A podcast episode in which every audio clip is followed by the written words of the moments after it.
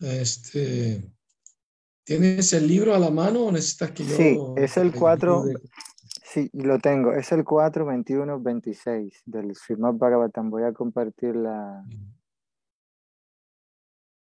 Uh, de aquí, de, de,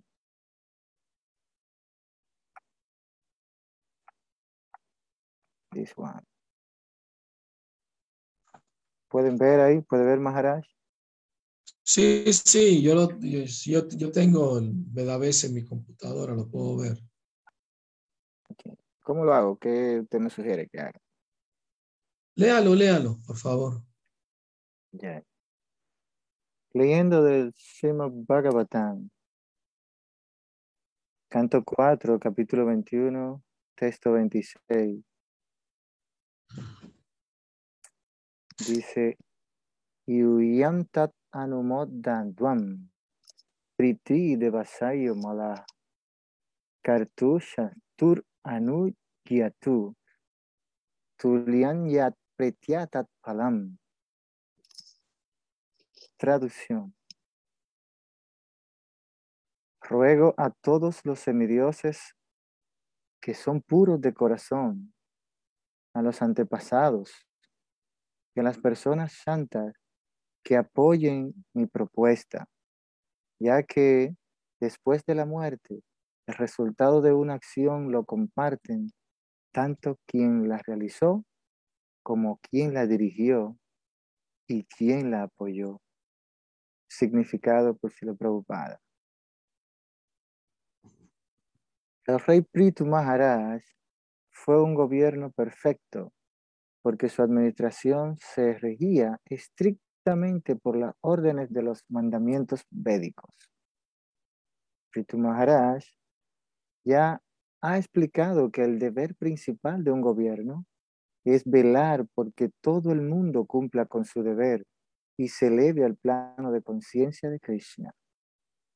Un gobierno debe orientarse de tal forma que la gente de manera natural se eleve al plano de conciencia de Krishna. Por lo tanto, el rey Pritu quería que sus súbditos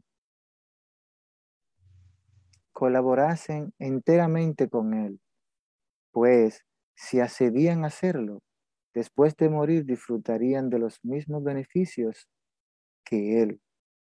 Si Pritu Maharaj, como rey perfecto, se elevaba a los planetas celestiales, los ciudadanos que hubieran respaldado sus métodos, colaborando con él, también lograrían el mismo resultado. El presente movimiento para la conciencia de Krishna es un movimiento fidedigno, perfecto y autorizado.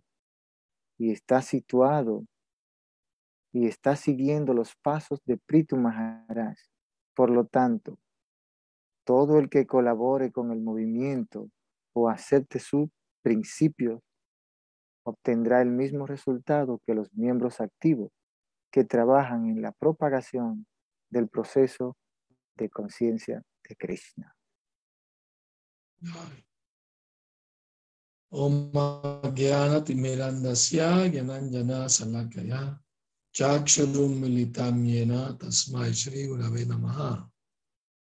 Nací en la más oscura ignorancia, mi maestro espiritual Shila Prabhupada me abre los ojos con la antorcha del conocimiento. A él le ofrezco mis humildes y respetuosas reverencias. Shila Prabhupada aquí, jai. Bueno, eh, muy interesante el verso, eh, porque enfatiza la importancia de la cooperación y, de apoyar actividades nobles, actividades eh, para el bien de todas las personas. Porque todo lo que hacemos en esta vida, todo lo que apoyamos, eh, a la hora de la muerte vamos a obtener resultado. no solamente el que hace la acción, sino el que la dirige y también el que la apoya, le da su apoyo. Ejemplo, recuerde, recordemos el pasatiempo de Dhruva Maharaj. Dhruva Maharaj era un niño, ¿no? y se sintió ofendido por su madrastra porque ella le prohibió sentarse en el regazo de su padre. ¿Ah?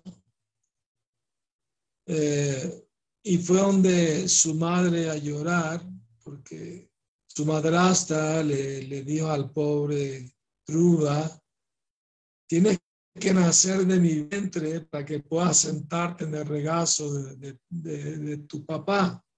En pocas palabras le estaba diciendo, te tienes que morir y volver a nacer de mi vientre para merecer sentarte en el regazo de tu padre, el rey. Y eso le hirió mucho los sentimientos al pobre niño, naturalmente. Y fue donde su madre, llorando de la rabia, porque era chatria, las chatrias son, ¿no? Están regidos por la modalidad de la pasión. Y, le contó lo que pasó a, su madre. Eh, y, le pidió ayuda, ¿no? Ella le dijo, es una pobre mujer, tu padre ya no, ya no está muy interesado en mí, le presta más atención a tu madrastra y por esa razón pues, me siento también, eh, o sea, desamparada en poder ayudarte. Pero he escuchado que que el Señor Supremo es el único que te puede ayudar. Sí, ¿y dónde lo puedo encontrar para pedirle su ayuda?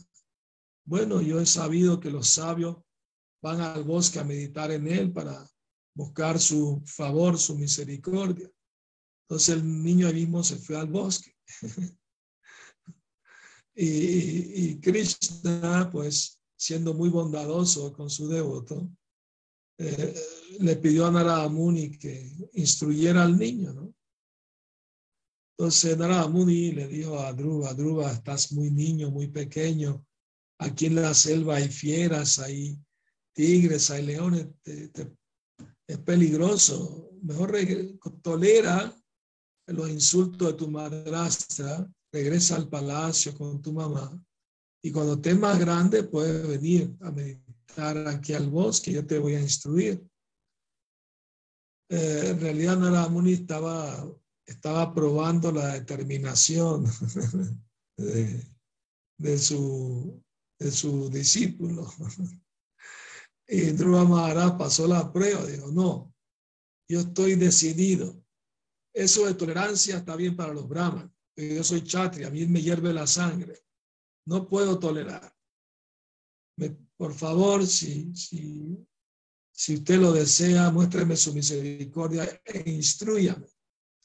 Y cuando Narada Muni vio su sinceridad y su determinación, entonces lo instruyó. Le dijo, vas a cantar este mantra que te voy a dar. Om Namo Bhagavate Vasudevaya.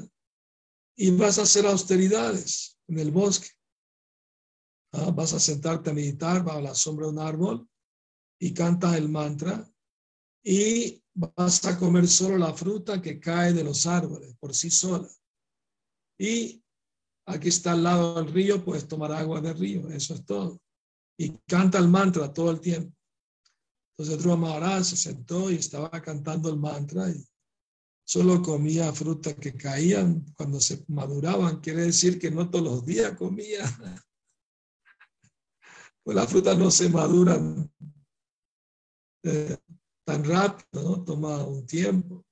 Bueno, así hizo mucha austeridad, ¿eh? Maharaj, pero dejó de, dejó de comer la fruta y se comía nada más las hojas que caían del árbol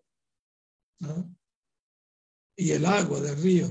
Y después dejó de comer las hojas y, se, y comía solamente, tomaba solamente el agua. Y después dejó de tomar agua y eso pasó en poco tiempo, en, cinco meses, ¿no?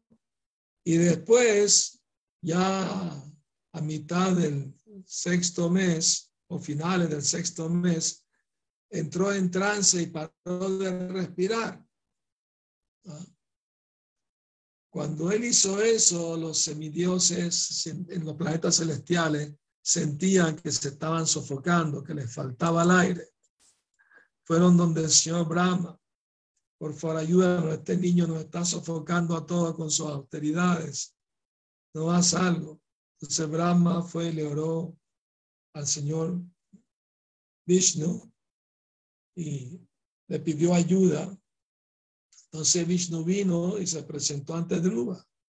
Dhruva estaba en éxtasis, veía al Señor en su corazón, con los ojos cerrados, pero cuando abrió los ojos vio la misma forma delante de él, entonces su éxtasis aumentó miles de veces. Y quería ofrecer oraciones, pero como era un niño, no sabía qué oraciones.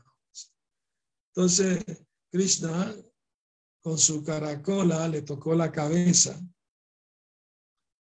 bendiciéndole, y el niño inmediatamente empezó a recitar selectas poesías glorificando al Señor Supremo. El Señor estaba muy complacido con él y le dio, Druba, pídeme eh, cualquier bendición, te la voy a dar. Druba se arrepintió porque él estaba adorando al Señor Supremo con el deseo de tener un reino más grande que el de su abuelo, señor Brahma. O sea, el planeta más elevado del universo es Brahma Loca. No hay otro más grande, más opulento que ese. Pero Dhruva Maharaj estaba avergonzado de que adoró a Krishna por un propósito material.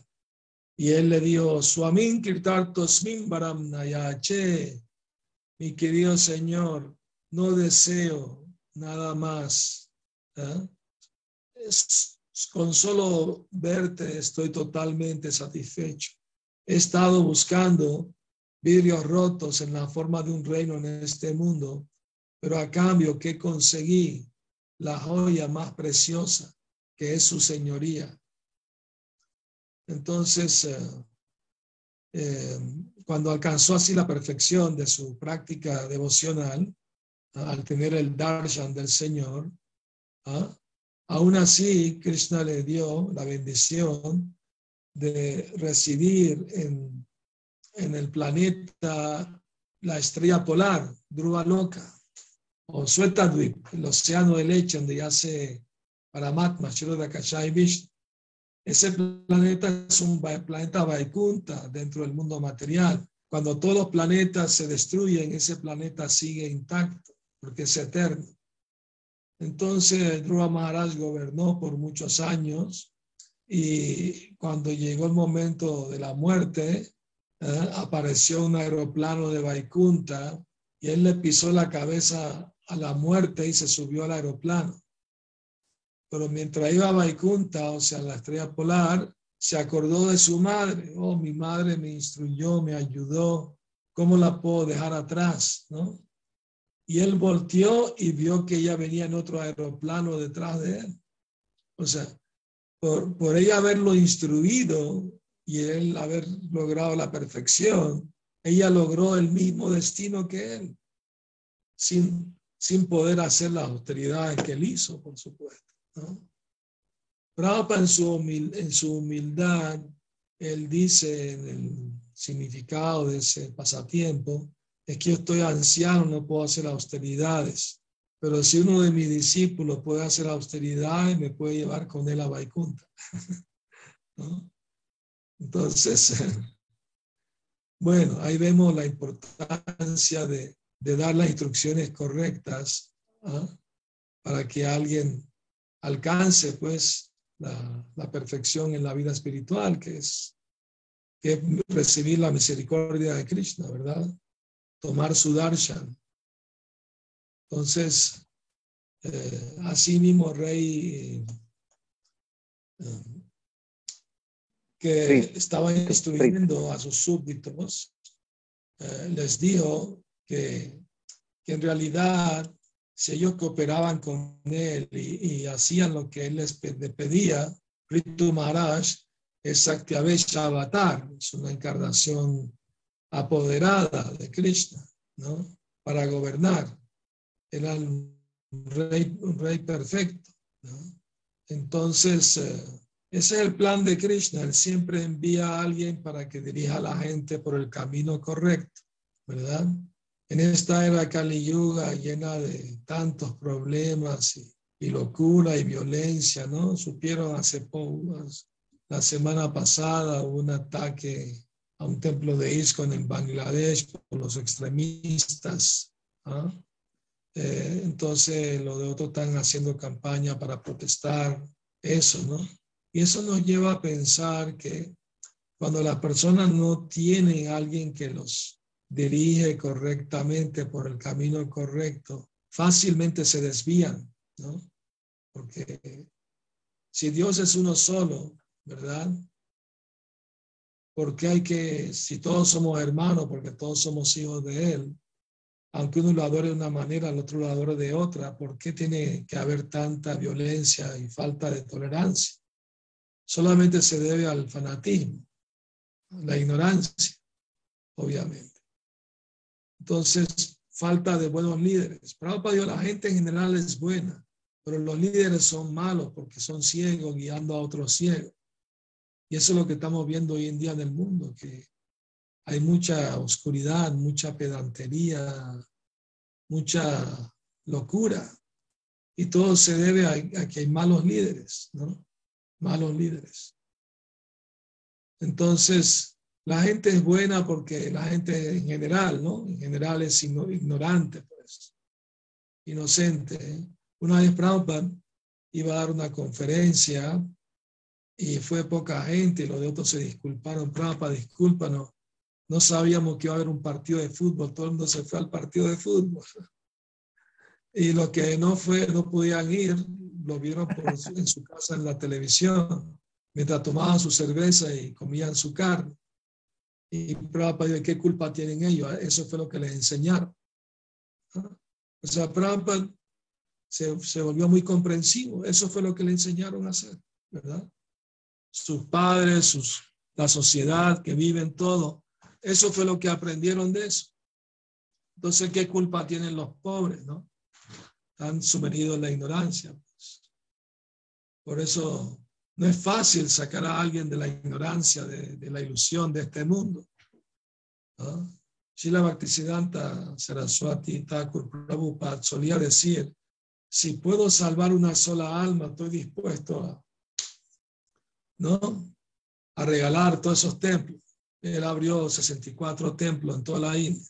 Él decía, puedo salvar una sola alma, estoy dispuesto a sacrificarlo todo. O sea, no es nada fácil, la energía ilusoria es muy poderosa.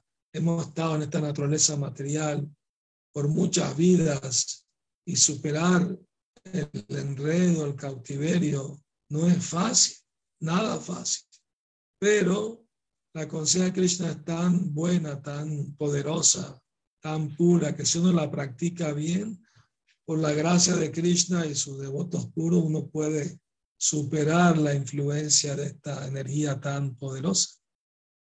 La energía Daivi Esha Gunamahima Mamaya Duratyaya. Ya dice, esta energía mía muy difícil de superar, es divina, muy poderosa pero aquellos que se entregan a mí pueden superarla fácilmente. Y la entrega tiene que ser voluntaria y amorosa, obviamente. O sea, Krishna no quiere ser fácil ni barato. Krishna quiere de verdad que nos entreguemos. Una vez una, una devota le preguntó a Prabhupada, en la práctica qué significa entregarse a Cristo. Y Prabhupada le dijo, entregarse a Cristo quiere decir que dejar de la vida sexual ilícita, dejar de comer carne, dejar los juegos de azar y dejar la embriaguez, el, ¿no? el estimulante, embriagar, deja todo eso. Sigue eso, eso es entregarse a Cristo. ¿no? Entonces, si seguimos los cuatro principios, eso quiere decir que nos estamos entregando a Cristo. ¿Verdad? Y claro, como Bhaktivinoda Thakur dijo, Manasa dejo geho yo kichumor arpilun nanda kishor. Mi querido Señor, ¿ah? hijo de Maharaj Nanda, eh, te ofrezco mi mente, te ofrezco mi cuerpo y mi hogar. O sea, todo, todo. Entonces, la parte más difícil es entregar la mente. Porque la mente es muy veleidosa, muy traicionera, muy caprichosa y terca. Santa Teresa la llamaba la loca de la casa. Pero Krishna nos dice en el Bhagavad Gita, Manmana, piensa siempre en mí. ¿Ah? Pero la mente se resiste a entregarse a Krishna porque está mal acostumbrada a tener rienda suelta, ¿no? Es peligrosísima la mente, es como un mono con un cuchillo en la mano, muy peligroso, puede agredir a cualquier persona. Asimismo, la mente es como un mono loco. Hay una historia de una vez un mono se metió en una casa a robar comida y encontró unas uvas, pero estaba en un jarrón, pero la boca del jarrón era pequeña. O sea, con mucho esfuerzo metió su mano dentro del jarrón y agarró un puño de uvas, pero no podía sacarla porque se agrandó. y tampoco quería soltar las uvas. Entonces lo agarraron en fragante y lo echaron para afuera, lo corrieron. Así pasa, ¿no? La gente se apega a algo, no puede ni, dejarlo ni disfrutarlo, porque todo es temporal. Entonces es puro sufrimiento, el apego crea sufrimiento, porque queda insatisfecha el alma. El alma necesita de un placer espiritual que lo llene, que lo, satisfaga, pero cree que va a ser feliz cuando los, placeres de los sentidos y de la mente, y eso es un autoengaño, porque no va a suceder nunca. La mente nunca va a estar satisfecha. ¿ah? Alguien puede decir, bueno, ya estoy viejito, lujuria, ya te serví mucho tiempo, codicia, envidia, ¿no? Temor, te serví tantos años, déjame ahorita, dame, dame, dame la jubilación. No, no, no, no hay jubilación. Vaya, no da jubilación. Hay que robársela la jubilación, la medida ilusoria. ¿no? Entonces, aceptar el servicio devocional es declararle la guerra a Maya. Y Maya no se va a quedar de los brazos cruzados. Se va, ¿no? Va a atacar con fiereza. Y no debemos pensar cuando tenemos dificultades en nuestro progreso espiritual que Krishna no me está protegiendo. A veces devotos caen en esa mentalidad. No, pero si yo quería vida espiritual, ¿por qué me pasó esto? ¿Por qué la tentación me hizo pasar por esto? ¿Por qué Krishna no me protegió? Es una mentalidad errónea. ¿Ah? ¿Por qué las pruebas que pone Maya es para probar si de verdad queremos a Krishna más que a Maya. ¿Comprende? Entonces Maya está atenta. Si, si uno se distrae y le das un dedito a Maya, Maya se agarra todo el brazo. Y si le das el brazo, te agarra todito. Entonces no se puede jugar con fuego. Prabhupada dijo una vez, el problema de los devotos occidentales es que no le tienen suficiente temor a Maya. Piensan que pueden jugar con Maya y nadie le va, nada le va a pasar. Es como un niño quiere jugar con el fuego y va a pensar que no se va a quemar. El fuego no va a pensar, ah, es un niño, no lo voy a quemar. No, no, sea niño quien sea. Si toca el fuego, se quema. Y si aprende, entonces no vuelve a meter la mano al fuego. Prabhupada, eh, cuando era casado, tenía familia, uno de sus hijos pequeños, siempre cuando el ventilador estaba encendido, quería meter el dedo. Y Prabhupada tenía que llamar la atención, no, no hagas eso, te vas a hacer daño. Pero el niño muy terco, siempre quería. Y Prabhupada tiene que estar vigilante, ¿no? Hasta que un día un amigo lo visitó y vio lo, que estaba pasando y le susurró al oído algo a Prabhupada. Prabhupada sonrió y dijo, está bien. Prabhupada apagó el ventilador y cuando estaba a punto de pararse, ya casi no, no daba vuelta, muy poquito, le dio al niño, mete el dedo. Y el niño rápido metió el dedo y con el dedo paró la hélice del ventilador, pero no se hizo daño, pero sí agarró un susto. Y después prendió el ventilador y dijo, mete el dedo. No, no, no. sea, casi todos como niños aprendemos por sufrir. Pero hay unos que son muy tercos, que sufriendo una y dos y tres y cinco y diez veces, siguen de tercos me quieren meter el dedo en el ventilador. Eso es falta de inteligencia.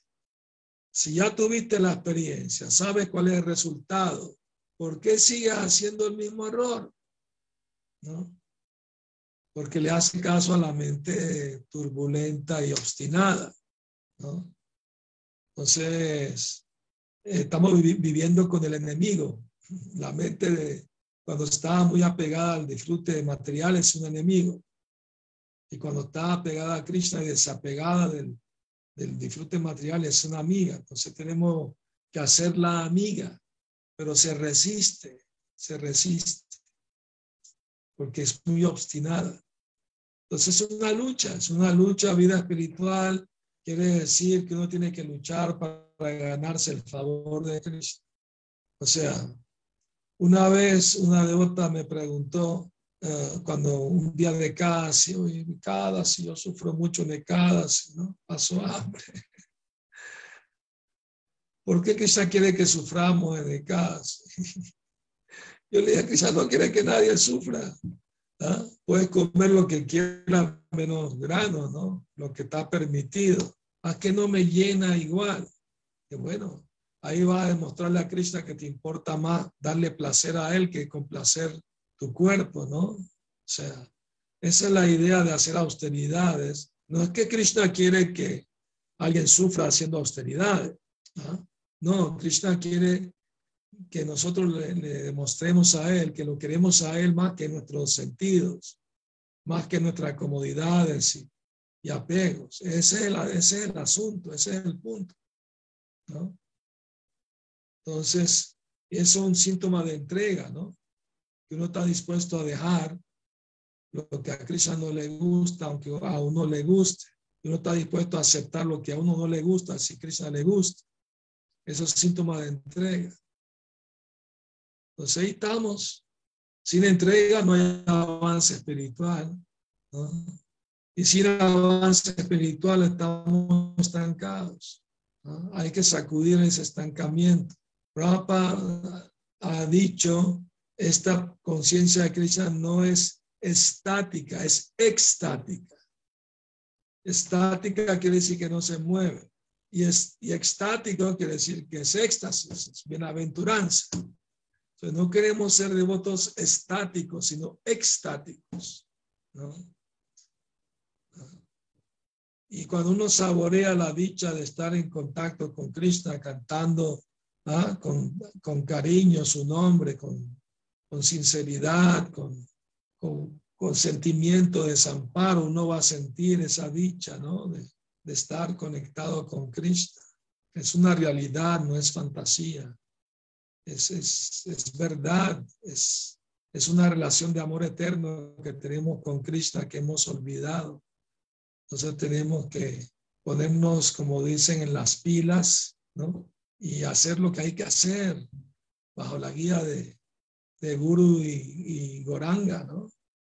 El señor Chaitanya es tan compasivo con la gente caída de Kali Yuga. Él vino a dar libremente el santo nombre sin ninguna cualificación previa. Tomen el santo nombre.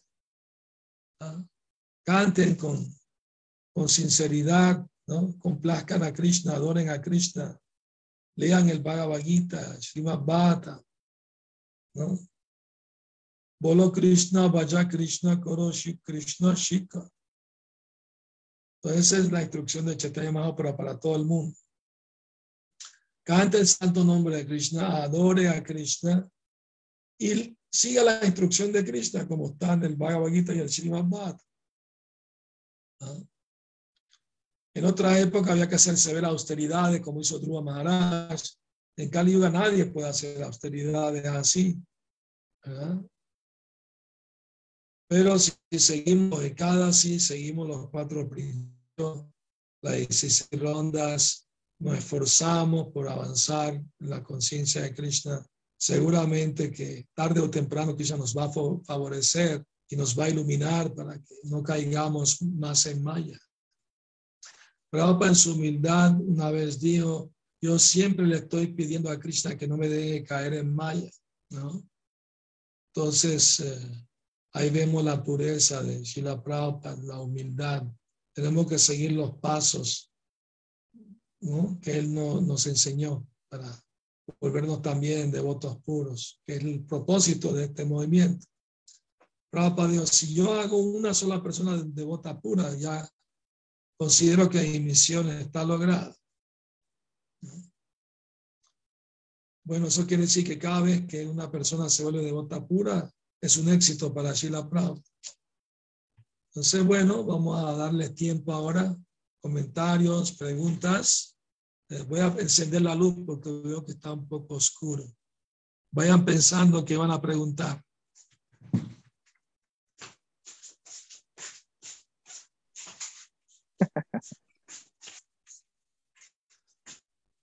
Ok. Muy bien, adelante.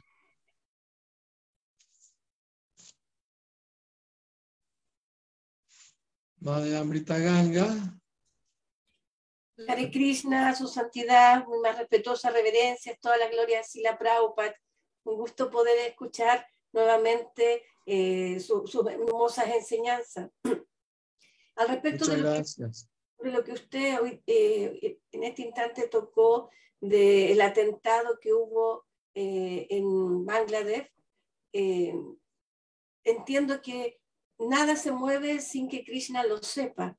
Entonces, eh, ¿cuál será lo que tenemos que aprender de esto? Eh, ¿Qué Krishna nos está dando a entender? Porque yo sé que en un futuro va a haber, cuando ya estemos al final de Kali Yuga, los devotos de Krishna van a ser perseguidos y van a tener que irse a, a lugares escondidos para poder defenderse. Entonces, como que me, me, hace como un, ruido el, no entender eh, qué, prácticamente nos está diciendo Krishna con esto. Yo he visto que muchos devotos de todo el mundo han salido a protestar, a manifestarse frente a esto de que no debe ser, eh, pero todavía no, no, entiendo. Bueno, yo sé que es difícil entender a Krishna, pero eh, ¿por dónde irá la, la línea me gustaría que a lo mejor usted me pudiera iluminar. Sí, sí, varias personas me han escrito, ¿por qué Krishna permite esto? ¿No? ¿Por qué le pasó esto a los devotos? O tienen dudas, ¿no? Entonces, es bueno, gracias por hacer la pregunta para aclarar todo esto.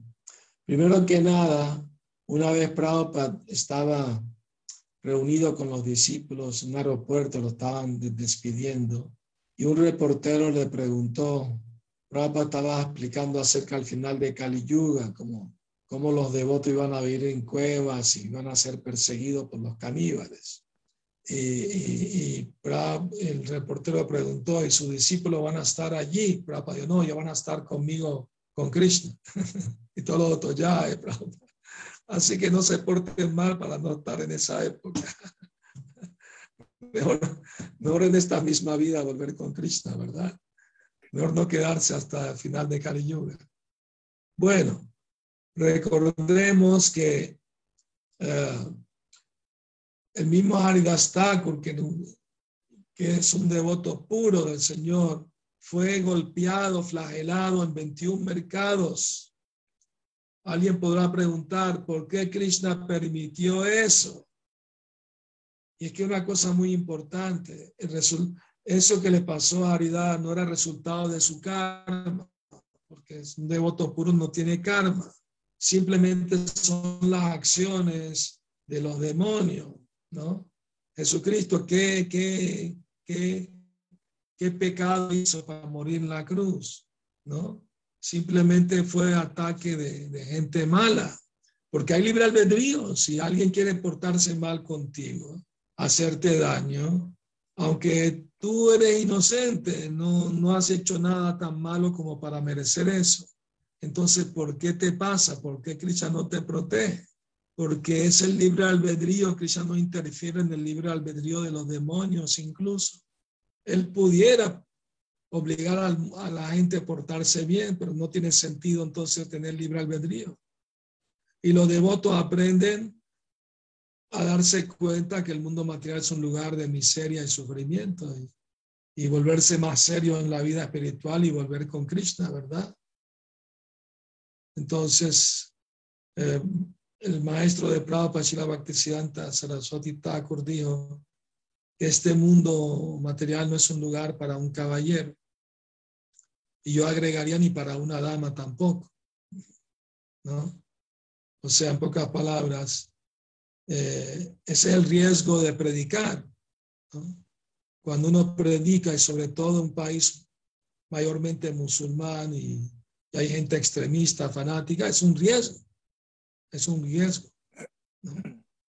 Y los otros toman ese riesgo para servir a Krishna, ¿verdad? Para servir al Señor Chaitanya. Entonces, seguramente si alguien muere sirviendo a Krishna, pues se va con Krishna, ¿verdad? Entonces, pues, ¿cuál es la pérdida? Si, si me matan sirviendo a Krishna y me voy con Krishna, ¿cuál es la pérdida? Porque hay que estar sufriendo la lamentación, ¿comprende? Entonces, es, ese es el punto, no hay que confundirse. Krishna protege nuestra vida espiritual. El cuerpo tarde o temprano se va a morir, sea hoy o mañana. Tengo entendido que murió solamente un solo devoto y otros están en el hospital. Pero, los devotos de ISKCON Bangladesh pidieron que en la protesta no hablen mal de los musulmanes porque muchos líderes musulmanes rechazaron, condenaron el ataque. El mismo gobierno lo condenó también. Que no hablen mal del gobierno ni de los musulmanes pues no le conviene a los devotos de Bangladesh tampoco eso. Entonces, bueno, eh, pero tenemos que protestar para que la gente del mundo se dé cuenta, ¿no? De, lo que está pasando y, también exijan, pues, ¿no? Que haya justicia, que aprecien a las personas que hicieron eso. Muchas gracias, Maharaj. Muchas gracias. Hare Krishna. Hare Krishna.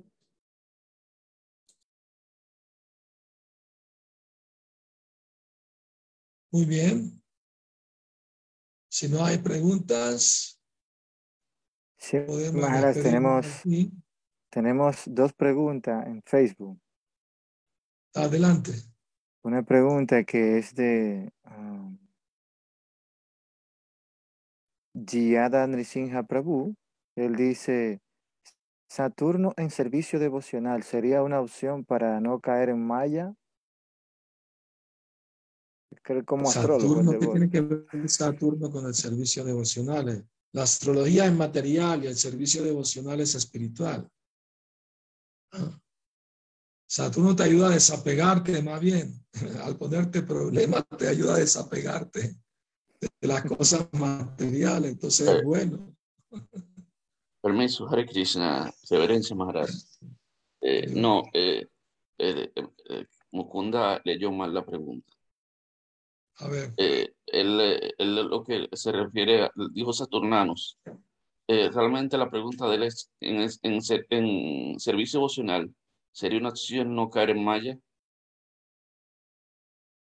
Por supuesto la que siempre hay la opción de no caer en Maya. pues. Es nuestra decisión. Si, si, si queremos permanecer conscientes de Krishna, vamos a seguir las recomendaciones que dan eh, nuestra, nuestro guru Varga, nuestro guru Parampara y las escrituras. Y si uno sigue los consejos de ellos, no tiene por qué caer en Maya, pues así de simple. Es, es, es nuestra, es nuestra opción hacerlo o no hacerlo. Bien, tenemos otra pregunta de la madre. ah, gracias, San Krishna Gopal Prabhu.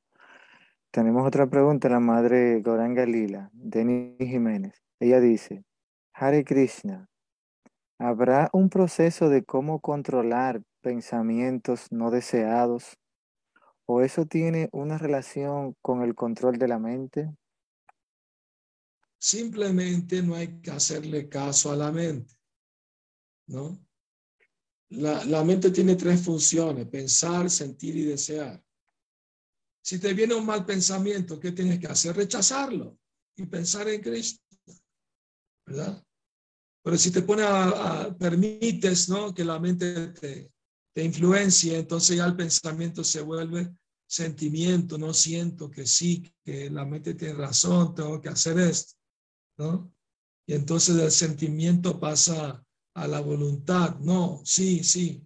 Te doy un ejemplo. Vamos a suponer un devoto nuevo en Navidad, va caminando por la calle, pasa frente a una vidriera de una pastelería y ahí en la vidriera está un pastel con crema y fresa y chocolate y todo lo que le gustaba, ¿no? Y, la mente le dice, está rico, ¿verdad? Quiero un pedazo. No, puede decir, no, no, sigue caminando, no. O se puede parar frente a la vida y quedarse mirando el pastel. Ya el simple pensamiento se transforma en sentimiento. No, siento que necesito comerme ese pastel, un pedazo de ese pastel. Entonces las glándulas salivales empiezan a segregar saliva. Ya el sentimiento se volvió eh, voluntad, no, tengo que hacerlo, sí. Y, la inteligencia lo trata de ayudar, no, no, eres devoto ahora, eso tiene huevo, no debes comer eso. Y la mente le dice, ah, no importa, una vez al año no hace daño. Entonces, por aquí no me ve ningún devoto, se mete a comer su pastel. Sin ir muy lejos, una vez estaba viajando a la India hace muchos años en avión y vi a un devoto, un devoto, ¿ah? comiéndose un pastel del avión que tiene huevo. Y yo le reclamé, le dije, ¿y esto qué es? Tú eres iniciado. Sí, sí, yo soy discípulo de Prabhupada. ¿Por qué estás comiendo esto? Bueno, una vez al año no hace daño. Cómo la mente engaña, ¿no? La mente engaña muy fácil. Entonces el riesgo de, hacerle caso a la mente es volverse demente, ¿no? Y, sale con justificaciones como esa, que una vez al año, ¿no? ¿Entiende? Entonces, la, la cosa es muy simple. En Kali Yuga no se paga por malos pensamientos a menos que los haga. Y los pensamientos espirituales reciben el beneficio como si los hubiera hecho. Esa es la prerrogativa en Kali Yuga, Krishna muy bondadoso con las almas caídas de Kali Yuga. Pero si uno le da rienda suelta a la mente, lo puede desviar del camino espiritual. Ese es el riesgo. Debemos ser cuidadosos que el simple pensamiento, así como entró, salió, no, no se queda ahí. ¿Me entienden? O sea, no le presta atención. Bien, eh, hay una pregunta en Facebook, pero no sé si el devoto Raquel Goura Prabhu, que está por aquí, quisiera hacerla personalmente. Querido Prabhu, ¿puede hacer usted mismo su pregunta? Raquel Goura Prabhu. Hare Krishna. Sí, me escucha. Reverencia Maharaj. Sí, perfectamente. Hare Krishna Raquel Goura. Sí, la pregunta era si eh, Prito Maharaj y Srila Prabhupada se encontraban en la misma posición de Saktyavesh Avatar. Bueno, ambos sí son Saktyavesh Avatar, pero para diferentes eh, objetivos, ¿no? Prito Maharaj era un rey, era un gobernante, entonces recibía el, poder de gobernar eh, a la gente de forma consciente de Krishna, pues bajo, bajo las escrituras y bajo la guía de los brahmanes. Pero Shila Prabhupada, él estaba apoderado para predicar el santo nombre por todo el mundo.